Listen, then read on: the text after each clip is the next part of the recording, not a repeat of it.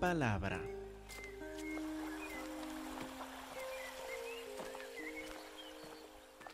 Hermanos, por favor, abren a Mateo capítulo 3. Mateo capítulo 3, versículo 1. Vamos viendo un mensaje sumamente importante para la vida cristiana en estos versículos. Ustedes ya han visto en la escuela dominical la introducción a estos versículos. Vamos a verlos en más detalle ahora, empezando en capítulo 3, versículo 1. Dice que en aquellos días vino Juan el Bautista predicando en el desierto de Judea. Llegó el pregonero de Dios, a portavoz de Dios a hablar. Y mire dónde está predicando, en el desierto. Veremos más de esto en un momento, pero ¿cuántos de ustedes hoy pensaron llegar al desierto para escuchar la palabra de Dios? No, no, pues estamos mucho mejor en un edificio de aire acondicionado, a no tener que sufrir los, uh, el calor del sol. Pero Juan el Bautista predica un mensaje, habla ahora después de un silencio desde capítulos 1 y 2, un silencio de dos décadas y media, predica la palabra de Dios y así tiene que decir en versículo 2, diciendo, arrepiéntense, arrepiéntense. Después de dos décadas y medio de silencio de la parte de Dios en cuanto a Jesús y su vida, según hemos visto la llegada de Jesús en capítulos 1 y 2, después de este silencio se brota la voz de Dios otra vez por Juan el Bautista para comunicarnos algo esencial. Arrepiéntanse. Ahora, ¿qué significa esta, esta palabra? ¿Qué significa arrepiéntense? El arrepentirse, el arrepentimiento habla de un cambio en toda su forma de vivir. Un cambio completo un cambio en cuanto a sus pensamientos, un cambio en cuanto a sus actitudes, un cambio en cuanto a sus acciones. Entonces manda aquí un cambio completo de todo nuestro ser, un cambio completo de nuestra forma de pensar y evaluar las cosas y de nuestra forma de actuar. Ahora, ¿por qué tiene que arrepentirse? ¿Por qué esta necesidad? ¿Por qué este mensaje de Dios del arrepentimiento? Nos explica en el resto del versículo, porque el reino de los cielos se ha acercado. Es la primera vez de muchas en que vemos estas palabras en el Evangelio de Mateo, el reino de los cielos. ¿Qué significa? Es el reino donde Dios gobierna el reino de Dios en su soberanía, el reino en que Dios tiene todo bajo su control, en que todo le obedece, en que todo le glorifica. Ahora, nosotros al salir de las paredes de la iglesia, salir a manejar por las calles, a escuchar eh, la televisión, el radio, el internet, estamos en el medio ambiente del reino de Dios allá afuera en el mundo? No, algo esencial para reconocer lo que es el reino de los cielos es reconocer que este mundo, esta tierra, no sigue el reino de los cielos. El mundo alrededor no sigue el reino de los cielos. Ahora, ¿cuál es más poderoso? ¿El reino de este mundo o el reino de los cielos donde todos obedecen a Dios y todos le glorifican? ¿Cuál es más, eh, más poderoso? el reino de los cielos, claro que sí. Ahora lo que anuncia Juan el Bautista es que este reino más poderoso, en donde todo glorifica a Dios, donde todos obedecen a Dios, ya está. Se ha acercado, está presente. Ahora, cuando hay dos reinos en enemistad, como el reino de los cielos y el reino del mundo, ¿qué va a haber? ¿Un pleito? conflicto, una guerra, cuando hay dos reinos en enemistad entre ellos. ¿Y cuál de estos dos reinos es el más poderoso? El reino de los cielos. Se ha acercado el reino de los cielos, el reino de Dios donde Él gobierna, donde todos le obedecen, todos le glorifican. Este reino más poderoso ya está, se ha invadido la tierra. Por eso que hay que hacer, arrepiéntense, arrepiéntense, porque ha llegado el reino de Dios. Y si usted está en el lado equivocado, va a ser juzgado. Asegúrense que estén del lado del reino de Dios. Por eso, arrepiéntense. Es un mensaje fuerte, un mensaje llamativo que tiene Juan el Bautista, ¿verdad? Vamos a ver un poco más de esto. Noten en versículos 5 y 6 la reacción positiva a este mensaje. Él estuvo en el desierto, unos de Jerusalén sería unos 35, 40 kilómetros de Jerusalén. No muy lejos, pero sí, en esa época donde cuando no había carros, cuando no había transporte como disfrutamos nosotros, tendría que caminar bastante para llegar ahí. Es de unos 40 kilómetros, vamos a decir, de Jerusalén, y de ahí él predicó el mensaje. ¿Qué pasó según versículo 5? Salía a él Jerusalén.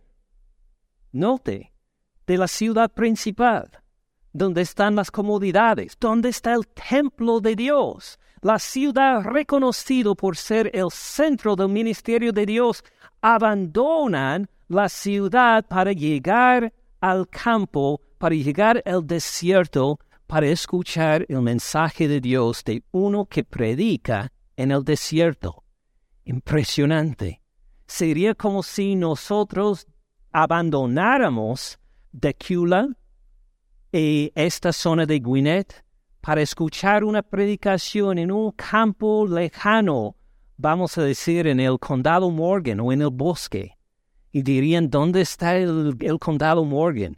Ah, está lejos, allá, en el campo, en el desierto, en lugares donde poca gente vive. Imagine si todos abandonaron la ciudad de Atlanta para llegar a un lugar apartado para poder escuchar la palabra de Dios. Pero así fue la reacción a la prédica de Juan el Bautista de arrepentirse. La gente salió de Jerusalén y toda Judea, en toda la provincia, toda la provincia alrededor del Jordán, y eran bautizados por él en el Jordán. Como ustedes vieron en la escuela dominical, los judíos no se bautizaban. Era un rito para los gentiles que querían incorporarse a la fe judía. Eran para extranjeros que no tenían ninguna relación con Dios por, por ser descendencia de Abraham, los que eran bautizados, pero estos son judíos. Eran gente que podía decir de por generaciones seguimos a Jehová tenemos, seguimos largas tradiciones de seguir las cosas de Dios. Pero con el poder del Espíritu Santo se brotó esta prédica de Juan el Bautista, este mensaje, arrepiéntense, arrepiéntense, porque se ha presentado el reino de Dios. Fueron bautizados por él en el Jordán, confesando sus pecados no le importaban ya que la gente supiera sus pecados de antes. Confesaron sus pecados, abandonaron sus pecados, dijeron, voy a vivir una vida diferente, ya no en mis manipulaciones y mentiras y pecados de antes, voy a vivir de forma nueva por Dios. Confesaron sus pecados, fueron bautizados por Él en el desierto, en un lugar apartado, muchos de Jerusalén, de Judea, de toda la zona alrededor. Es impresionante el mensaje y la reacción positiva este mensaje que vemos en los versículos. Pero vemos también una respuesta, una respuesta engañada también. En versículo 7. Al ver que, al ver él, Juan Bautista que muchos de los fariseos y de los saduceos venían a su bautismo. Les decía, generación de víboras. ¿Quién les enseñó a huir de la ira venidera?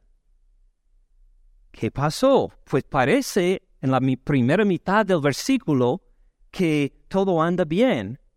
Llegan los fariseos y los saduceos a su bautismo. Y quieren ser bautizados también los fariseos y los saduceos. Ahora, uno que ya conoce el Evangelio de Mateo escucha tal vez los nombres fariseos y saduceos y dicen, ay, pues son es gente mala, gente que ha rechazado al Señor Jesús, pero tenemos que acordarnos en esa época, antes de la llegada de Cristo Jesús, los fariseos y los saduceos eran los más reconocidos como santos en toda la sociedad. Tenían una reputación de seguir de veras la ley de Dios, de querer seguir a Dios. Hasta había un dicho en Israel en esa época que decían, si solo dos van al cielo, uno será fariseo y otro será escriba. Porque estas personas pasaban todo el día, todo el tiempo en las cosas de Dios. Se dedicaban a cumplir la ley del Antiguo Testamento, la estudiaban y no encontraron que solo la ley era suficiente, seguían las tradiciones que habían levantado por los siglos al lado de la palabra de Dios también. Si uno tenía una pregunta en cuanto a las cosas de Dios, llegaría un fariseo, un escriba, un saduceo para que le contestara. Igual hizo Herodes en el capítulo anterior. ¿Se acuerdan? Que él quería saber dónde va a nacer el Mesías. Y ellos le respondieron en Belén. Y tenían razón. Era gente que conocían bien la Sagrada Escritura y se dedicaba a ponerla en práctica. Entonces, estos llegan al bautismo también. Pero Juan el Bautista reconoce algo. Reconoce que su deseo de ser bautizado, su deseo de arrepentirse, no era un deseo verdadero. No sabemos cómo lo pudo identificar, tal vez señalado por el Espíritu Santo, pero cuando estos fariseos y saduceos llegaron, supuestamente en respuesta a su mensaje de arrepentirse, cuando buscaban su bautismo, él dijo, no, ustedes no vienen con buenos motivos generación de víboras son. Ustedes son víboras, ustedes son serpientes a la vista de Dios. No han entendido lo que es el arrepentimiento. ¿Quién les enseñó a huir de la ira venidera? Me acuerdo una vez quitando madera vieja en la yarda de alguien. Ah, cuando estuve en la escuela secundaria, alguien me pagó para limpiar toda su yarda y la madera vieja ahí. Y al quitar la madera vieja salían serpientes para esconderse en el bosque porque había pues ah, alterado su nido en quitar la madera es igual. Esta es la imagen que presenta Juan el Bautista por estos fariseos y saduceos. Ustedes son serpientes, generación de víboras. Ahora que Dios viene limpiando ahora su tierra prometida, limpiando Israel, ustedes van saliendo, huyendo la condenación que viene. ¿Quién les enseñó a huir de la ira venidera? Ustedes buscan por una apariencia de arrepentimiento, por ser bautizados pero sin entender lo que es el arrepentimiento, ustedes buscan salvarse. ¿Quién les enseñó a huir de la ira venidera? Entonces había una respuesta positiva de mucha gente que salió de Jerusalén, de toda Judea y la región alrededor para ser bautizado por Juan en el río Jordán, confesando sus pecados. Pero cuando llegaron los fariseos y los saduceos, pues Juan se dio cuenta, estos no vienen con un arrepentimiento verdadero. Estos vienen por otro motivo solo para buscar la forma de esquivarse, de no caer bajo la ira de Dios. Y les dio la advertencia en cuanto a su falso arrepentimiento. Pues ¿cómo es el verdadero arrepentimiento entonces? Pues nos dice en versículo 8, hagan pues frutos dignos de arrepentimiento. Noten varias cosas ahí. Primero, hagan pues frutos. Implica que este arrepentimiento va a ser visible. Va a ser por acciones visibles. Hagan pues frutos. Cuando usted mira a un manzanero que produce frutas, que produce manzanas, se pueden identificar las manzanas, ¿verdad? Son visibles y hay muchas manzanas. Se, ve que sí, este árbol es un manzanero. Produce manzanas, igual en el arrepentimiento. Si uno de veras se ha arrepentido, va a haber muchas acciones visibles para poder comunicar a los demás, este arrepentimiento fue verdadero. Hagan frutos dignos de arrepentimiento. Va a haber acciones, va a haber acciones visibles que identifican para los demás que este arrepentimiento es verdadero. Note también, hagan frutos. También nos comunica que estos se van a hacer a largo plazo. Que no es un arrepentimiento, entre comillas, en que uno se arrepiente una noche y luego vuelve al mismo. O se, se arrepiente un mes y luego el mes que sigue vuelve a hacer lo mismo que antes. ¿Cuánto tiempo toca para producir em, limones, vamos a decir, o cualquier fruta? ¿Cuánto tiempo necesita? ¿Seis meses? Y cuando se considera, cuesta tiempo producirlo, ¿verdad? Igual los frutos de arrepentimiento. Se va a ver acciones no solo una vez, no solo en una semana, sino se va a ver acciones de por semanas, de por meses, de por años, demostrando que este arrepentimiento es verdadero. Hagan frutos, pues, del arrepentimiento. Note también que esto es algo voluntario es un mandato. Hagan, pues, frutos dignos de arrepentimiento. Para los españoles, los que hablan el castellano, haced, pues, frutos dignos de arrepentimiento. Nosotros decimos, hagan, pues, frutos de arrepentimiento. Es algo de su voluntad. Algo que uno toma la decisión, me arrepiento no es simplemente que, ah, que mi esposa siempre me llega con la cantaleta de siempre, ok, pues voy a, voy a cambiar. Eh, no, no, no aguanto más las quejas de fulano, así que sí, sí, voy a cambiar. No, es una decisión. Uno decide, voy a producir fruto para el arrepentimiento. Lo van a ver en acciones múltiples de muchas formas y también a largo plazo. No solo una noche, no solo una, una semana, sino constantemente. Note que es en abundancia también. Hagan pues fruto singular digno de arrepentimiento. Puede haber dicho esto, pero lo pone en plural. Hagan pues frutos, que no solo hay uno ahí, que no solo hay una acción para decir, mire, Mire cómo he cambiado en esto. Mire que ya no miento más.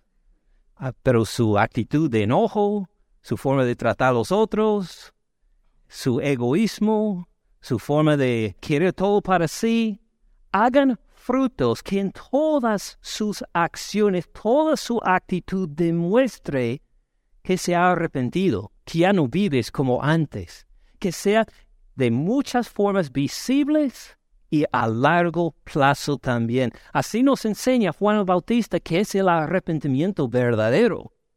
Visibles las acciones a largo plazo, voluntariamente en abundancia.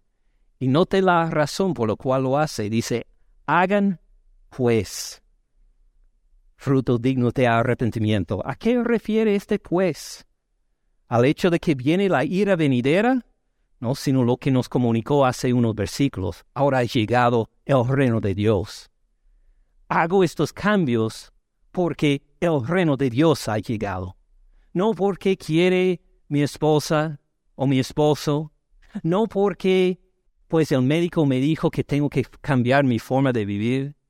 No porque ya no puedo seguir viviendo así, me meten en la cárcel otra vez, sino porque ha llegado Dios. Dios está presente. Por eso me arrepiento.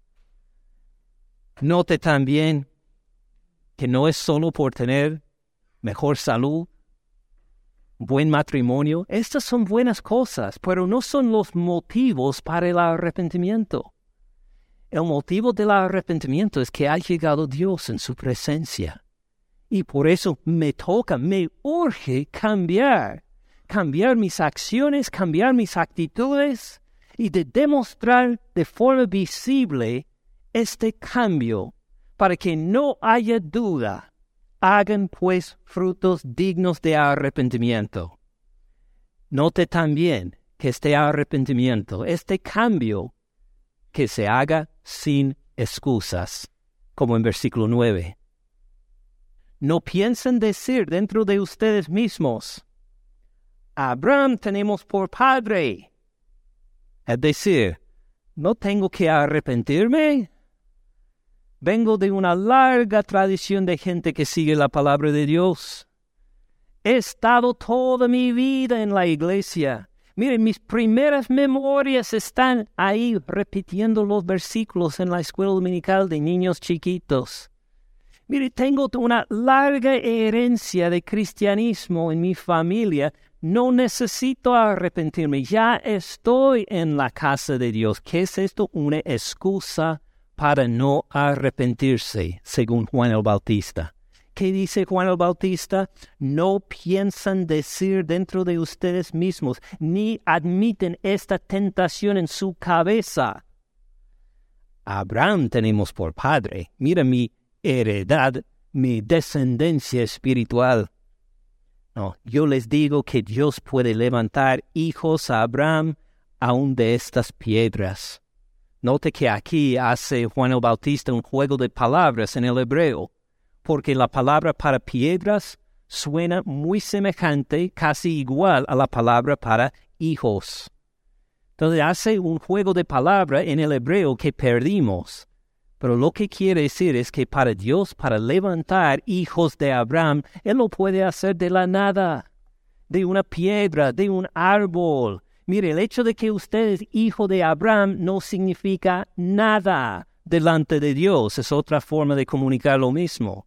Así podría decir el día de hoy. El hecho de que usted ha estado en la iglesia toda su vida no significa nada para Dios. El hecho, de, el hecho de que usted puede memorizar muchos versículos de la Biblia no significa nada delante de Dios. El hecho de que usted ha dado mucho dinero a la iglesia no significa nada delante de Dios si no se arrepiente. Tiene que empezar en lo más esencial que es el arrepentimiento reconociendo que ha llegado la presencia de Dios y usted no es parte de su reino. Usted tiene que cambiarse dejar de lado sus actitudes, sus acciones, toda su forma de vivir pasada y demostrar buen fruto, frutos visibles en abundancia, demostrando que ahora sigues el reino de Dios, el reino que no has seguido en su corazón ni en sus acciones en todo este tiempo anterior. Tiene sentido. Lo más esencial es el arrepentimiento. Por eso la primera palabra que sale de la boca de Juan el Bautista, cuando le llena el Espíritu Santo con el Evangelio de Dios, con la palabra y el poder del Espíritu Santo, es arrepiéntense. Con esto empieza uno a tener su vida lista en los caminos de Dios. Ahora, entre excusas, claro que hablamos dos mil años después. En nuestras iglesias practicamos el bautismo, es algo común y corriente. Note que puede llegar una excusa diferente el día de hoy entre nosotros, que uno puede decir, no solo, ah, no me toca arrepentirme, no tengo que escuchar este mensaje, no tengo que ponerlo en práctica, no decimos nosotros porque soy hijo de Abraham, pero uno puede decir, no me toca arrepentirme porque ya, ya fui bautizado. Ya fui bautizado hace años. Mire, ya me arrepentí, ya fui bautizado, entonces este mensaje de Juan el Bautista es para otros, no para mí. Ahora, vamos a ver cómo respondería Jesús a esta excusa. Con un dedo en Mateo 3. Por favor, vayan al libro de Apocalipsis. Libro de Apocalipsis, capítulo 2. Apocalipsis 2, versículo 5.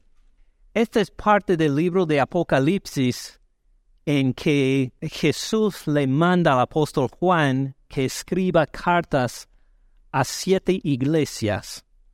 Estas iglesias son iglesias cristianas. La gente ahí ya es salva. Son personas que se han arrepentido, que han, aceptado a Jesucristo como su Señor y Salvador.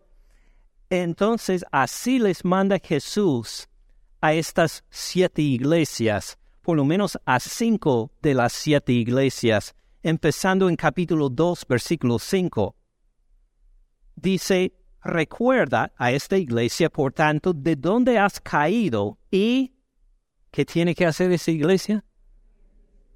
Arrepiéntese, dice, arrepiéntate, haz las primeras obras, pues si no, fíjense, una amenaza aún para una iglesia, vendré pronto a ti, quitaré tu candelero de su lugar, si no te hubieres arrepentido. ¿Qué le manda Jesús a esta iglesia? Arrepiéntate. Luego miren en capítulo 2, versículo 6. Ahora a otra iglesia, 16, versículo 16. A la iglesia en Pérgamo, otra ciudad, en lo que hoy es el país de Turquía. En 2.16, por tanto, ¿qué dice? No leo bien Oh, arrepiéntete, arrepiéntete otra vez a otra iglesia. Y fíjense los resultados, si no, pues si no, vendré a ti pronto y pelearé contra ustedes o contra ellos con la espada de mi boca. ¿Se quiere pelear alguna vez con el Señor Jesús? No lo recomiendo, no, no, pues no le va a ganar. Capítulo 2, versículo 20. Ahora otra iglesia la iglesia de Tiatira. En 2.20, pues tengo unas pocas cosas contra ti, que toleras a esta mujer Jezabel, que se dice profetiza, enseñe y seduzca a mis siervos a fornicar y a comer cosas sacrificadas a los ídolos. Yo le he dado tiempo para que se arrepienta pero no quiere arrepentirse de su fornicación.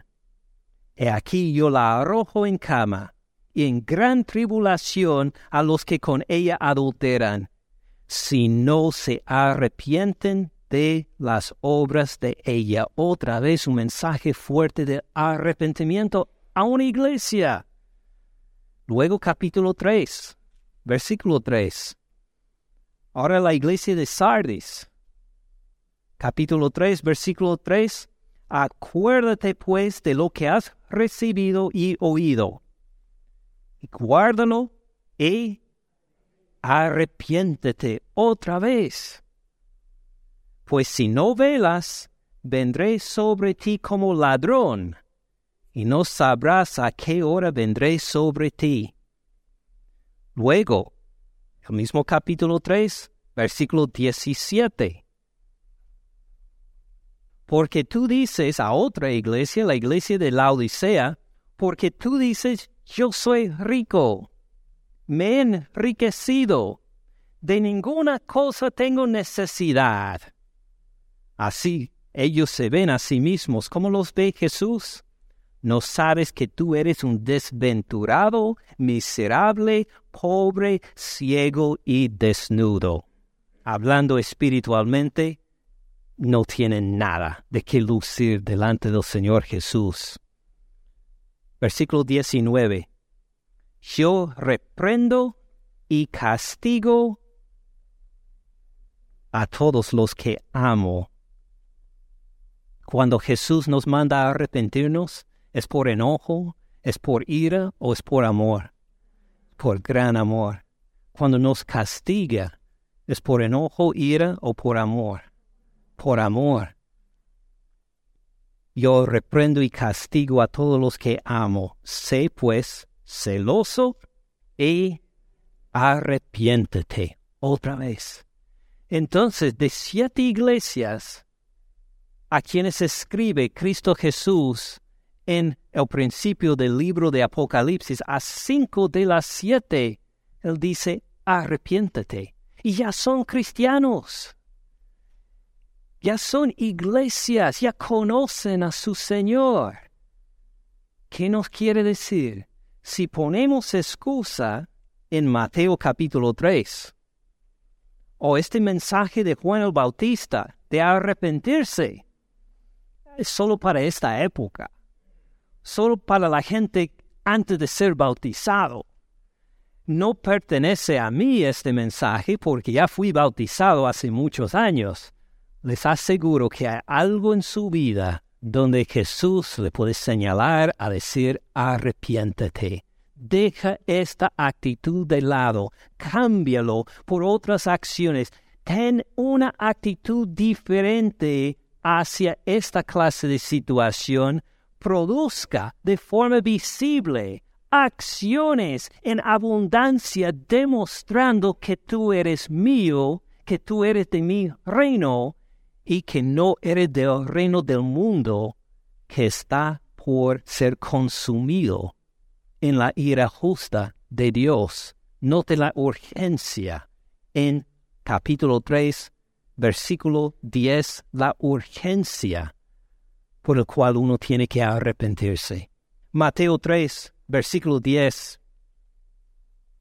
Y ya también el hacha está puesta a la raíz de los árboles.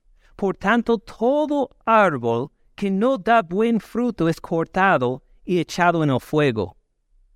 Entonces, el hacha está puesta a la raíz de los árboles. Hay algunos en la iglesia que cortan árboles por trabajo. ¿Ustedes llegan primero a cortar las raíces de los árboles primero? Nunca. ¿Con qué empieza? Con la parte de arriba, ¿verdad? Pero aquí, este árbol es de tan vergüenza delante de Dios. Él no puede esperar por quitarlo por completo.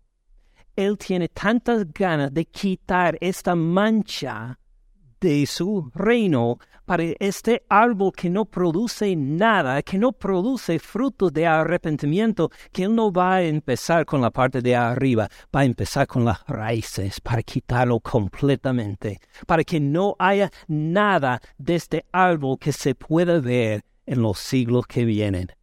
El hacha está a las raíces del árbol, dice.